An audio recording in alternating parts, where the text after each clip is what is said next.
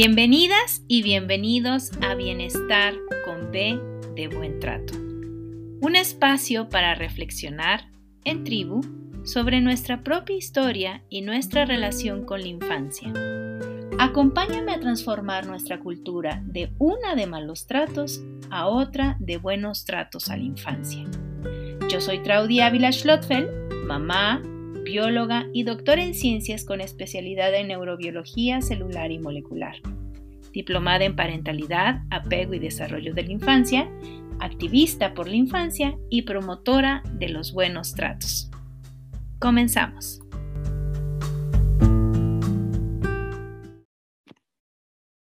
Hola a todas y a todos. Muy buenas tardes, buenos días, quizá en algunas regiones. Buenas tardes eh, a todos a quienes se conecten para acompañarnos en esta transmisión en vivo. Y también un saludo y un abrazo y bienvenidas y bienvenidos para todas y todos aquellos que nos escuchen a través del podcast en Apple Podcast, eh, en iTunes, perdón, en Spotify o que escuchen esta charla eh, que se queda colgada aquí en YouTube.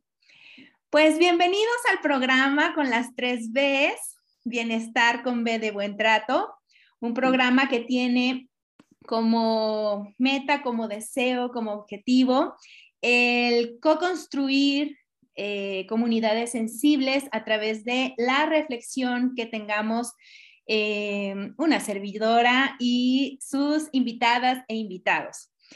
Eh, la idea es que cada uno de nosotros sostengamos a las infancias, a la infancia y a sus cuidadoras y cuidadores. Y bueno, en este episodio, en el número 17, tengo el placer y el honor y la felicidad y mi corazón lleno de alegría de ser acompañada por mi invitada, que hoy nos acompaña desde Tepic, Nayarit, eh, para hablar sobre un tema que es súper importante y que generalmente dejamos invisibilizado. Acompañando adolescencias, promovemos bienestar. Y ella es la maestra Luz del Carmen Aguilar, que nos acompaña esta, en esta transmisión para este episodio, el número 17. Bienvenidos y bienvenida Luz. Hola Traudy, un gusto estar contigo y al estar contigo estar con tu auditorio porque sé que todo lo que vas haciendo lo haces con una, una inspiración prosocial. Entonces, yo encantada de poder aportar lo que, el granito de arena que necesitamos para crecer esta comunidad. Gracias, Traudy. Gracias a ti. Y bueno, antes de que lo olviden, por favor, ¿quién es Luz del Carmen Aguilar? Dinos, cuéntanos quién eres, qué haces, en dónde te podemos encontrar, tus proyectos, etcétera. Bueno, yo soy Luz, eh, soy mamá en crianza de dos adolescentes. Mi hijo Sebastián tiene 18 años y mi hija Sofía este mes, en una semana más, el fin de semana, cumple 21 años. Así que tengo rato en la crianza, en esta trayectoria que de la teoría a la práctica no ha sido como los libros lo dicen, ha sido todo un descubrimiento y en el que acompañando en la crianza a mis hijos también me he encontrado yo. Me he encontrado con cachitos de mis biografías de la infancia, he reparado algunas cosas en la crianza cuando acompaño, he acompañado a mis hijos y ahora en la adolescencia, eh, que no es como me la pintaban, no es como me dijeron que iba a ser. Por fortuna, eh, criar con buen trato desde la infancia tiene como sus bonanzas en la adolescencia, sin que esto signifique que no habrá desafíos o no habrá desencuentros. Entonces, esa soy yo inicialmente. También soy esposa, tengo 28 años de relación con mi novio esposo y también eso me ha permitido acompañar en equipo parental, es decir, la crianza no la ejerzo sola, sino la ejerzo con mi pareja. Y hemos platicado mucho, Traudy, y hemos dicho cómo nos, nos hemos ido transformando y las ideas que teníamos de la crianza ya en la práctica se han ido también transformando. Entonces puedo decir que también con mi pareja me he transformado, que es parte de mis vínculos más cercanos, de mi comunidad sensible de mi familia elegida. Eh, y bueno, en lo profesional soy directora operativa de Fundación América por la Infancia en México y soy terapeuta infanto-juvenil. Entonces, como a grandes rasgos, en, en diferentes aspectos, esa soy yo. Es maravilloso que tengas todo este recorrido como, como acompañante de tu, de tu hija y de tu hijo, que tengas este, este acompañamiento de tu pareja, de tu novio esposo, que además me parece maravilloso. Y, y, algo que a mí me gusta muchísimo que hayas mencionado es esto de que conforme ha ido evolucionando su relación en el contexto de la crianza, ustedes han ido también evolucionando la forma en cómo se relacionan con sus hijos. Y creo que la invitación en esta, en esta ocasión es justamente esa, que a, través del entendimiento vayamos modificando la forma en cómo percibimos, percibimos nuestro entorno para hacer los ajustes que necesitemos y dar las mejores respuestas a nuestros hijos e hijas. Claro, porque finalmente, eh, si no estamos en vigencia, no somos buenos acompañantes, buenas acompañantes. O sea, realmente para poder acompañar a cualquier mamífero humano en proceso de crecimiento, en proceso de humanizarse, necesitamos conocerle, escucharle, saber cuáles son sus particularidades, qué cosas les molesta, qué idea tienen del mundo, porque tienen una idea del mundo cuando son muy jóvenes, cuando son niños y niñas, a partir de lo que en la familia van encontrando, pero me ha quedado claro que cuando salen a la comunidad, cuando van a la escuela, cuando van con sus pares, cuando encuentran otras referencias del mundo, se muere el sistema. O sea, ellos llegan con estas otras ideas, con estas otras percepciones, y ahí es donde la crianza comienza a transformarse y comienza a tener la oportunidad de transformarse y ponerse en modo vigente. Yo creo que mis hijos me han permitido estar en modo vigente eh, en el mundo, estar curiosa, estar abierta y muchas de las ideas que tenía de paradigmas respecto a lo que es la adolescencia o a lo que es la infancia o a lo que es la crianza o a lo que es la pareja, me ha pasado que se han derribado al momento de ser acompañada y acompañar a mis hijos y ser acompañada y acompañar también a mi pareja. Entonces, por eso me parece tan importante lo que dices, porque finalmente toda relación nos transforma, lo dice nuestro querido biólogo Maturana. En la relación nos transformamos y finalmente eso es lo que buscamos o sea, las tribus en las que vamos perteneciendo nos van permitiendo la transformación. Bueno, tú eres parte del colectivo de activistas por la infancia y he visto cómo también gracias a este nicho de personas tú has ido potencializando y creciendo y segurizándote y es un nicho de personas que en esta relación nos vamos encontrando y nos van ayudando a tener sentido en la vida. Eso tendría que pasar también cuando acompañamos a hijos y a hijas, que ellos puedan encontrar su talento, encontrar su sentido, acompañados de nosotros en estos diálogos que se van construyendo en lo cotidiano de la crianza, Traudy. Ciertamente. Y te escuchaba hablar sobre la tribu y eso me conectó también al equipo parental y después recordé unas palabras de Gaudencio, quien también estuvo aquí el sábado pasado recién, y él decía, para cada, en, términos antropológicos y sociales, para cada niño se necesitan al menos cuatro adultos y entonces los padres no somos suficientes. Por eso es tan importante rodearse de gente y en el mejor de los casos, estas personas sensibles, empáticas, disponibles, para que sea menos cuesta arriba este, este, este ejercicio de crianza que nos cambie y que nos transforma constantemente pero aparte porque al momento de encontrarnos con estas personas del equipo parental también nos permite eh, desahogar momentos de estrés, correflexionar temas que, con los que estamos atravesando. Eh, hay un equipo base en el equipo parental, coparental, hay los miembros base que regularmente son madre o padre, madre y abuela, madre y tía, o sea, hay idealmente, idealmente mínimo dos. Y digo idealmente porque hay los casos donde hay mucha soledad, mucha marginación, mucha alienación y a veces puede ser solo la madre con hijo o hija. Y esto también eh, sienta las bases para eh, el estrés acumulativo y progresivo.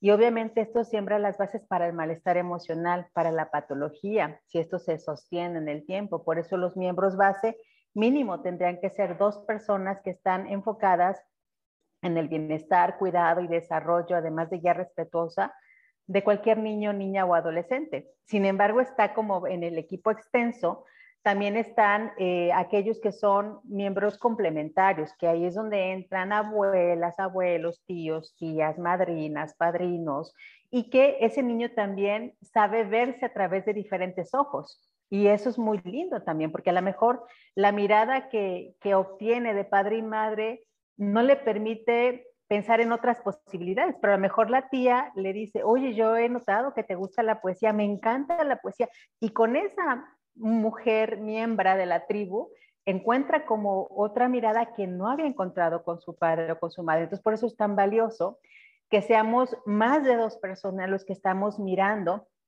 quienes estamos mirando la crianza y el desarrollo de esas crías en proceso de humanización. Entonces, sí, es básico eh, que nosotros contemos con, con, ellos y es parte del equipo también parental cuando contamos con cercanía con los docentes que acompañan a nuestras hijas y a nuestros hijos, con directivos que también les acompañan, hacer tribu también con sus amigos y amigas, conocerles, saber cómo, cómo es que conviven, saber que cuando entran a nuestra casa tienen un lugar en el que también son bienvenidos y bienvenidas. Yo recuerdo en mi adolescencia que tenía prohibido invitar a nadie y yo recuerdo cómo eso me dolía, Traudy, porque era ¿por no le puedo mostrar mi casa a mis amigos? ¿no? Entonces, claro, porque había ruido, porque había como el desmadre propio de la adolescencia.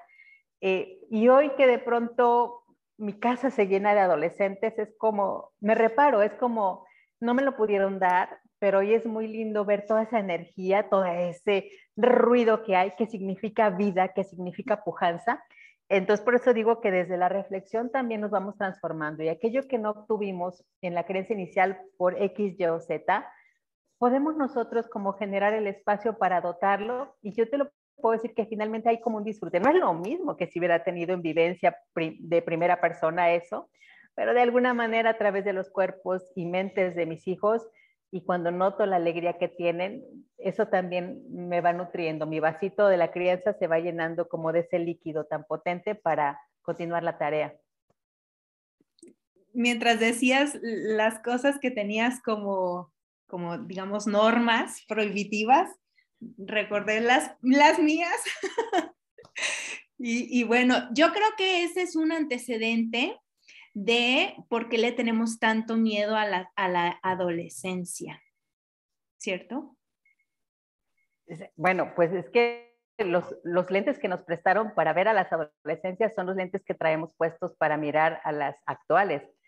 Sin embargo, yo te podría decir que hay mucho de mito. De verdad que la adolescencia es un tema de los menos recorridos por profesionales de la salud mental es un tema que parece que, se le teme, ¿no? He escuchado profesionales cuando doy algún curso que dicen, no, yo infancia y adultez, en la adolescencia ni me meto. Entonces, creo que tiene mucho de mito y, te lo digo honestamente porque parte de lo que les duele a las y los adolescentes tiene que ver con eh, elementos en los que están solos y solas, o sea, donde no hay alguien acompañando como para correflexionar, para hablar, para construir. Entonces, tiene mucho de mito e insisto, tiene mucho de nuestra propia vivencia, ¿no? E, e, esa sensación de que no podría haber una alianza posible entre adolescencias y mundo adulto, como esa pelea que es natural y propia de la adolescencia, como esta resistencia, esta rebeldía, necesitan hacer esto para poder diferenciar sus ideas del mundo adulto.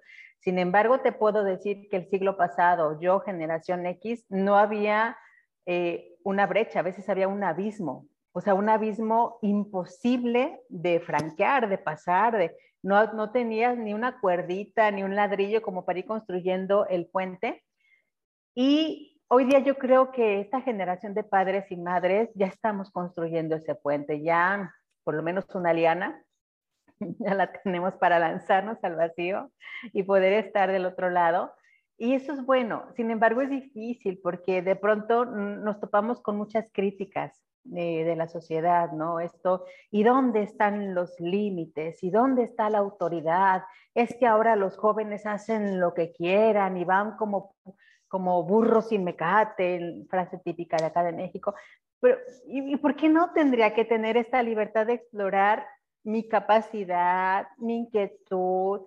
Obviamente los límites eh, más que limitar, que es como el paradigma viejo, los límites son de cuidado, son organización de la experiencia, son una guía respetuosa. Necesitamos los límites, pero no es lo mismo acompañar con esos límites organizantes a limitar desorganizadamente todo lo que les pasa y todo lo que quieren explorar las y los adolescentes, Traudy.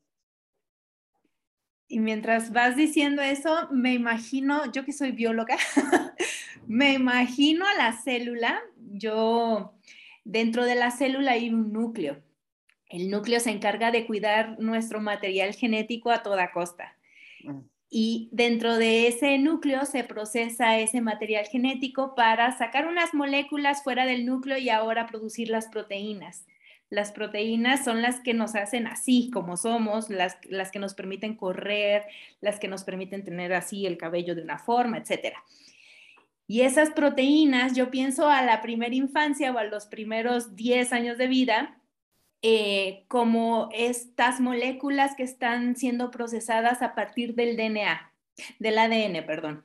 Este, y cuando salen esas moléculas del, del núcleo, ya no es ADN, eh, pienso en ese momento la adolescencia, en el que ya salió del núcleo, ya ahí déjenlo, que haga lo que pueda con lo que tiene, pero en realidad la historia no termina ahí. La historia de, de esas moléculas que salen del núcleo es que van a una estructura que les dan como apapachos, porque las proteínas se forman, mm, se, no se forman completamente, y entonces van a una estructura que se llama aparato de Golgi y ahí el aparato dice, a ver, este, es, esta secuencia dice que aquí va una vuelta y ahora te vamos a dar otro papacho aquí. Ah, ya quedaste perfecta. Y hay otras proteínas a las que se le agregan otras cosas y, ese, y esa molécula, ese aparato de Golgi después las envía a sus sitios. Entonces, mm pienso yo que nos estamos perdiendo toda esta otra parte de la historia. Yo pienso la adolescencia como las proteínas que van a pasar al aparato de Golgi, a ser apapachadas, a, hacer, a ponerle sus moñitos, a peinarlas bien, a ponerlas del, del color que les gusta para que hagan su función. Y si no hacemos este trabajo de acompañar a la adolescencia, entonces las células van perdiendo su función. Y células que no funcionan, pues hay que bye, ¿no? Entonces, creo que es súper importante que hagamos esta reflexión eh, contigo de la mano, porque, como yo decía al principio, una vez que entendamos que necesitamos ser los aparatos de Golgi para nuestras adolescencias, tendremos una comunidad celular mucho más saludable. Wow, qué buena metáfora te aventaste, Traudy. Eh, porque aparte eh, esas proteínas, ese aparato de Golgi, tiene que ver con los vínculos, ¿no? Con la manera en que tenemos de cobijar la célula, en este caso de cobijar a esa persona adolescente. Y eh, hoy Lucas tuvo un, live con el TEC de Monterrey Prepa y tuvo una reunión con jóvenes, ¿no? Y le hicieron preguntas. Entonces, una de las preguntas, textual no la recuerdo, pero decía algo así como, ¿cómo me doy cuenta que mis relaciones eh, son, bien, son buenas? Eh, ¿cómo, ¿Cómo busco aquellos vínculos que me nutren, no? Y Lucas, bueno, decía esta explicación de cuando tú estás con, con cualquier persona, un par, un adulto, y tú te sientes, tu bienestar comienza a tener eh, sensaciones, emociones placenteras, tú notas que te estás nutriendo. Entonces me viene como esto de, que dices de la metáfora de abrazar. Finalmente, los vínculos son nutricios. Los vínculos generan atmósferas relacionales y esas atmósferas relacionales pueden ser nutricias o pueden ser desfavorecedoras o tóxicas. Y seguimos siendo parte de, esa, de ese elemento nutricio. O sea, ellos todavía, aunque tengan cuerpos más grandes, aunque tengan inclusive este, cuerpos más, más desarrollados, siguen necesitando, o sea, su cerebro, su biología todavía requiere de la presencia de adultos sensibles, respetuosos, eh, disponibles para seguir mm, transitando en, esta, en este desarrollo de su cerebro. Entonces, claro está, no lo necesitan de igual manera que en la infancia, sí requieren un poco más de espacio, sí requieren un poco más de autonomía, pero hay momentos en los que requieren a ese otro cerebro, a esa otra biología, para co-construir eh, elementos dialógicos que les lleve a aprender del mundo. O sea, finalmente, el mundo se va aprendiendo en la experiencia de salir a él. O sea, vamos aprendiendo de las normas, de los límites, eh, las y los adolescentes van aprendiendo de su propio cuerpo a partir de las experiencias que se despiertan con sus parejas, que de pronto un beso se siente tal en mi biología, un abrazo se siente tal en mi biología, un tocamiento en una parte que tiene N cantidad de zonas eh, altamente erógenas se siente y se metaboliza de cierta manera. Pero tenemos un enorme tabú con, esa, con ciertos tipos de experiencias, ¿no? Pareciera que queremos que no sientan que lo que, lo que sentimos y, que, mira, yo, he estado en muchos talleres con, con papás y cuando hago la encuesta del adolescente que fueron, también recibieron fajes, también iniciaron su vida sexual antes de la edad esperada por los padres, también probaron alcohol, también se saltaron muchos límites y no fueron a la escuela. Y, cuando hago esta actividad, se ríen, es como, como esta cosa mm, vaga o, juguetona de recordar eso. O sea, yo no he visto a nadie que se enoje. Siempre aparecen las risas. Algunas son como risas de vergüenza porque es, ay, qué vergüenza que se enteren que, que yo, la licenciada tal o el ingeniero tal, pues sí, se saltó a la escuela y un día no fue. Pero siempre termino de percibir como ese goce de la adolescencia, como esas historias que después compartimos y que finalmente en la etapa de la adolescencia, que, es propio explorar, que es propio eh, cuestionar los límites, que eso nos permite transformar las realidades, pues finalmente vamos a crecer. La invitación sería que cuando crezcamos no apaguemos esto, Traudy, porque creo que el gran problema del mundo adulto es el, el acartonamiento, o sea, como esta cosa que nos vuelve grises, que nos vuelve acartonados, que nos vuelve amargados, que nos vuelve estáticos eh, y que muchas personas confunden con madurez. Yo ya, yo ya tengo madurez, ya tengo mi trabajo, ya tengo mi, mi casa, ya tengo, a lo mejor tienes una rutina y esa rutina no necesariamente significa madurez. A lo mejor en esa rutina ni siquiera estás cómodo o cómoda. A lo mejor esa rutina justamente es la que ha apagado como el brillo de tu talento, de tu deseo, pero se dice que eso es ser maduro, ¿no? Como mientras más eh, estructurado, y pareciera que estructurado tiene que ver con corazas que no nos permiten como este libre movimiento, va pasando. Entonces, yo creo que también recordar nuestras adolescencias nos permite conectarnos con amor con esa persona que fuimos y como decirle, mm, he olvidado de ti esto y creo que es justo recuperarlo. Eh, me hace falta en este momento de mi vida y, e insisto, no es, no es que dejes de ser maduro, es que simplemente conectes con la vitalidad, con la curiosidad, con las ganas del deseo de cambio, que es propio de la adolescencia y que, insisto, los, los adultos nos vamos acomodando. Quizá como ya vamos de salida, Traudy, nos cuesta como saber que hay gente atrás de nosotros que está esperando que este mundo se lo entreguemos mejor, pero la verdad es que nos estamos jodiendo el mundo y nos estamos jodiendo las relaciones y nos estamos jodiendo los cuerpos y las mentes de los que vienen eh, después de nosotros. Y eso es terrible porque es como si estuviéramos haciendo nuestra propia extinción. Y es una cuestión como muy irreflexiva y muy maltratante van a decir los que han escuchado las, las conversaciones previas que solo he leído un libro en la vida, pero te escucho y aquí tengo mi anotación. Rápidamente pensé en, los, en Momo y los hombres grises, porque los adultos cada vez tienen menos tiempo y recuerdo a, los personajes principales, casi, casi nunca me acuerdo bien de las historias y de los personajes principales, pero como estoy releyendo justamente con mi hijo esta, esta, esta novela, este, pues dos de ellos tenían justo lo que tú dices, o sea, eran súper famosos, tenían, eh, uno tenía muchas casas, vivía en el, en el barrio más lujoso, pero no tenía tiempo no tenía tiempo y no tenía tiempo para Momo, que era la persona a la que más amaba.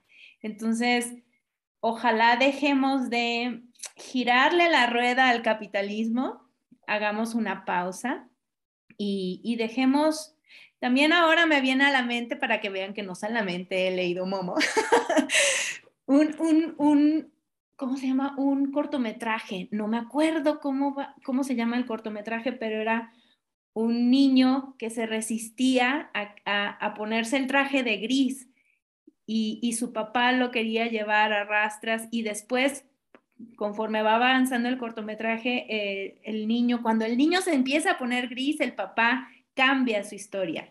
Entonces, me, encanta que, hagas esta, eh, sueltes estos dardos reflexivos para que pues nos volteemos a ver. Eh, tú decías mucho sobre los lentes que nos heredan, eh, sobre la biografía que llevamos puesta a cuestas.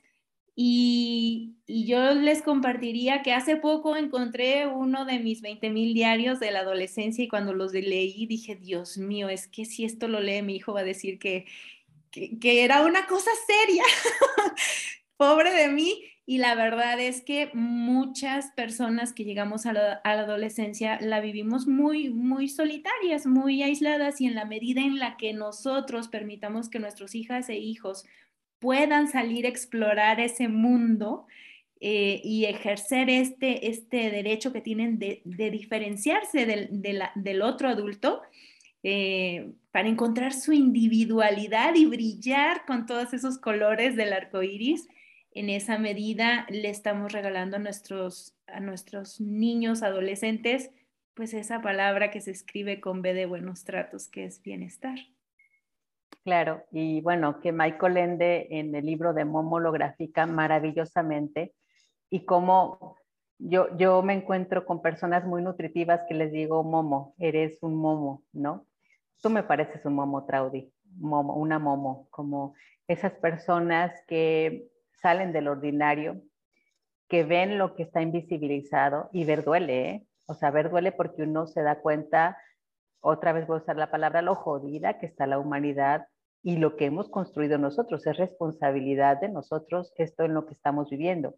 Pero Michael Ende lo, lo grafica en esta historia hermosa que también es de mis libros favoritos y eh, Alique se llama el corto que, que dijiste, Alique, y es, grafica eso de manera maravillosa. Por eso es que yo creo que esta oportunidad que tenemos de transformarnos en convivencia es tan potente. Yo te puedo decir, esto que dices del tiempo, eh, ayer salí con mi hijo a, a recuperar un anillo de su novia y después a enseñarle a manejar, ¿no? Como prácticas de manejo. Y él me preguntó, mamá, ¿cómo andas de tu tiempo? Y yo le pregunté, ¿qué necesitas? Necesito ir a tal lado y necesito eh, practicar, si me da chance como de volver a practicar. Yo tenía la opción de decirle, mira, te pago un curso de manejo y me, me ahorro líos, ¿no? Y vete en Uber y pero dije, es mi oportunidad de charlar con él, porque aparte tengo un tema pendiente, va, va, a viajar y necesito como tocar temas delicados que sé que le van a incomodar, ¿no? Temas de sexualidad. Entonces íbamos en el carro y ya, sabes, como por dentro todo el diálogo interno, la mentalización de en qué momento lo hago, estará listo, y cómo lo digo para que no se sienta como amenazado en su intimidad. Entonces yo iba con todo esto y de pronto la solté. Y comenzamos a charlar y comencé a escucharlo y fue muy gratificante darme cuenta que es más difícil lo que me planteo en la mente que lo que lo hago en la práctica, ¿no? Y el momento de manejar fue lindo porque él tiene muchos miedos y de pronto yo le decía, vas bien, o sea, aprender a manejar no es una cuestión que se hace de la noche a la mañana y este miedo que tienes es cuidadoso, o sea, que tengas miedo a atropellar a alguien, a chocar a alguien, es un miedo que te está cuidando. Sin embargo, Sebastián, tampoco exageres, o sea, eh, si tú tienes este miedo que te paraliza, va a ser difícil que tú aprendas a manejar. Y esa es una metáfora. O sea, era una metáfora que yo le decía a mi hijo, pero que es una metáfora de vida. Nos da miedo salir a la vida, nos da miedo tomar las responsabilidades que implica crecer, que eso es lo que les está pasando a las y los adolescentes. Cada vez están más acercándose al ciclo vital de la adultez joven. Entonces, claro está, tomar la vida no nada más implica tomarla con el gozo, con el disfrute, con el hedonismo y con el deleite, sino también implica tomarla con las consecuencias que hay en este mundo de tomar decisiones. Entonces, me pareció muy lindo. Y también, Traudy, esto que dices del diario, yo tengo también mi diario verde que por allá está. Eh, sí, me, sí me pesa, ¿sabes? O sea, yo veo a esa adolescente que se sentía fea, que se sentía sola, que se sentía poca cosa, porque los poemas que están allí narran un dolor y una soledad tremenda. y siento mucha compasión por esa adolescente. Pero cuando mi hija descubrió el diario, yo le, compartí parte de mi historia. Es, yo así me sentía, a mí me faltaba. Entonces, hay una parte también que, que he sanado con respecto a mi historia que no me avergüenza contarla. Más bien es como, eh, porque ella, ella no cree que la abuela que tuvo amorosa y cariñosa fue la misma madre que a mí me tocó de algunos malos tratos, de algunas relaciones muy batallosas y muy dificultosas en la adolescencia. No es lo mismo ser madre que ser abuela. Entonces ella tuvo una abuela que adoró y cuando yo le cuento mi historia, nunca es por faltar a la memoria de lo que ella tiene como abuela. Siempre le digo, son diferentes momentos. Eh, estaba sin tribu, estaba con su sistema de creencias, con sus experiencias de vida y es lo que a mí me tocó. Me alegra saber que como abuela pudo ser tu cómplice. O sea, no me imagino que hubiera sido contigo como fue conmigo, hubiera estado chidísimo, que así como fue contigo, hubiera estado la relación conmigo, pero es algo de lo que ya me he hecho cargo y he trabajado mucho en psicoterapia. Pero es, es esto, o sea, nuestras historias finalmente, compartirlas con nuestras hijas e hijos nos conecta con lo humano, o sea, porque también creo que tenemos un gran defecto las personas adultas, como si todo hubiera sido perfecto, ¿no? Como si no hay como un oscuro pasado, cuando lo hay, justamente compartirlo, es compartirles la gama de colores. O sea, en esa gama de colores no es blanco y negro, no es algo eh, lineal, sino tiene que ver con algo incluso ni siquiera circular, tridimensional, que nos permite pasar por muchas experiencias y que revelarnos también. Yo creo que, no sé, yo me pongo a pensar, Traudy, que cuando ya no esté, y si es que hay nietos, porque mis hijos están diciendo que quién sabe si tuvieran hijos por cómo está el mundo, que yo esté en alguna memoria y que digan su abuela tal, en la adolescencia la pasó tal, y, pero que conozcan mi historia, me genera la posibilidad de cuando me vaya no irme del todo. O sea, yo quedar en algunas historias y relatos que, y eso me permite estar en las moléculas de ellos, ahora que hablas de molécula, no voy a estar en la biología, en una parte del cerebro, y yo entonces no moriré, yo estaré viviendo por lo menos dos generaciones, si es que mis hijos creen que mi historia tiene algo que aportar a la siguiente generación, y estamos escribiendo esas historias ahora mismo. Exacto, es ahora y no mañana los, las oportunidades de cambiar y de aportar positivamente a, la trayectoria, trayectoria de vida de nuestros hijos. Y bueno, dijiste algo que aquí escribí rapidito en mis notas, Coco. Justo el tema de la película de Coco es, no me voy a morir hasta que el último personaje de, mi linaje se olvide de mí, que ya no esté yo en los recuerdos. Y, bueno, ojalá y sembremos recuerdos. Entiendo, no todo es positivo, no todo es felicidad, pero que sembremos recuerdos bonitos, acompañados de recuerdos en donde los adultos tuvimos la oportunidad de acompañar y de validar nuestros errores, los sentimientos de, nuestros hijos e hijas y, e ir conectando, como tú decías, ir haciendo cada vez más chiquito, más narrow el, ese, ese abismo, ese espacio y que cada vez esté más y más cerca nuestros corazones eh, para que nuestros hijos cuando necesiten ayuda a las primeras personas que recurran, siempre sin dudarlo, cuando tengan una ansiedad por, por un temor muy grande, tengan a dónde sin dudarlo. Es más, no, ¿a quién le llamo? ¿A quién le llamo? ¿A quién le llamo? No, sé que le voy a recurrir a mi familia,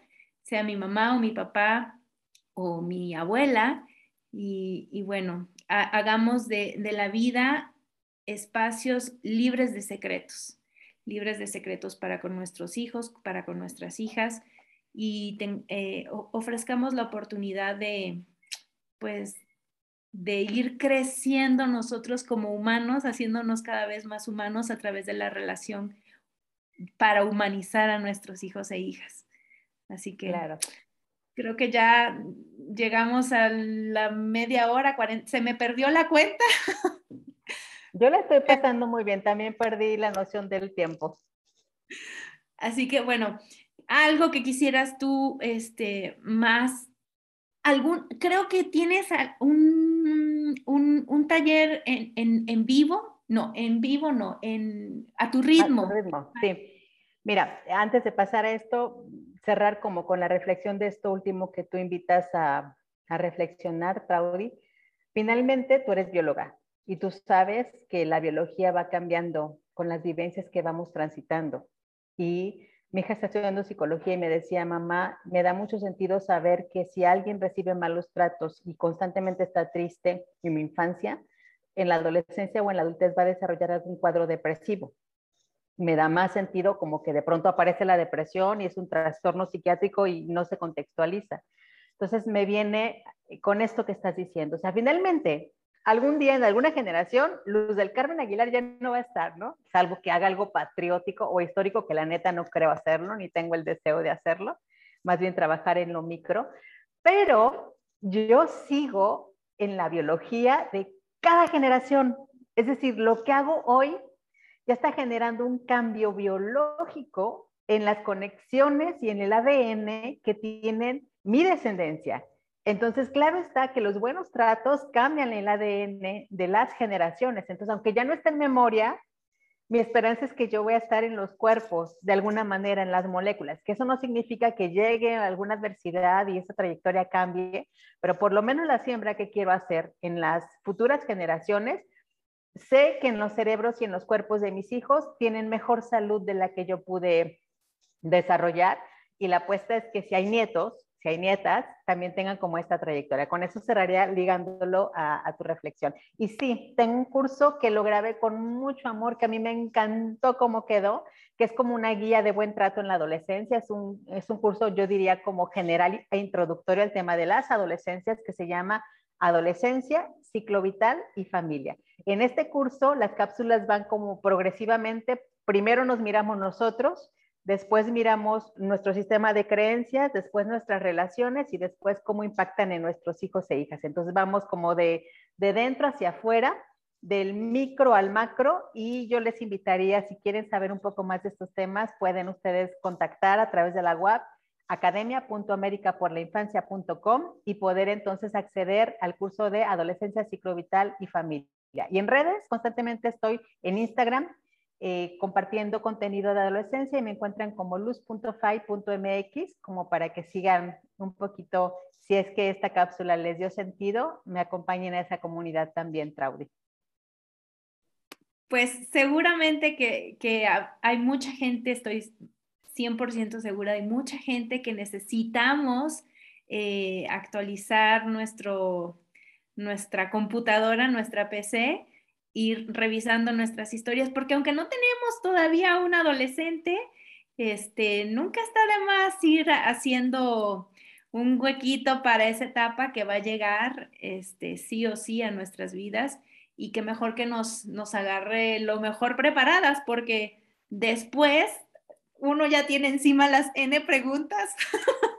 y como tú, este, yo en, en, mi caso, yo la hice de escapista, nunca he ni siquiera mis sinodales hubieran este, tenido una respuesta tan evasiva como la que tuve hace unos meses con mi hijo. Y entonces eh, es muy importante recordar que lo que no se dice eh, también está diciendo algo. Y que la invitación es que entre menos duelos existan, entre menos secretos no compartidos existan, em, tendremos infancias mucho más saludables. Así que muchísimas gracias por, por, aceptar la invitación, por, estar aquí, por compartir todos tus saberes, por, esa luz que yo siento que siempre emana de ti. y, gracias a quienes nos acompañen. Los espero mañana. Eh, y pues bueno, que tengan una linda tarde de martes. Gracias. Adiós.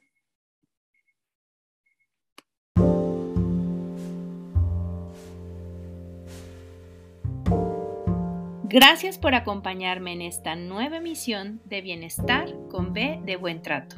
Les espero en el próximo episodio.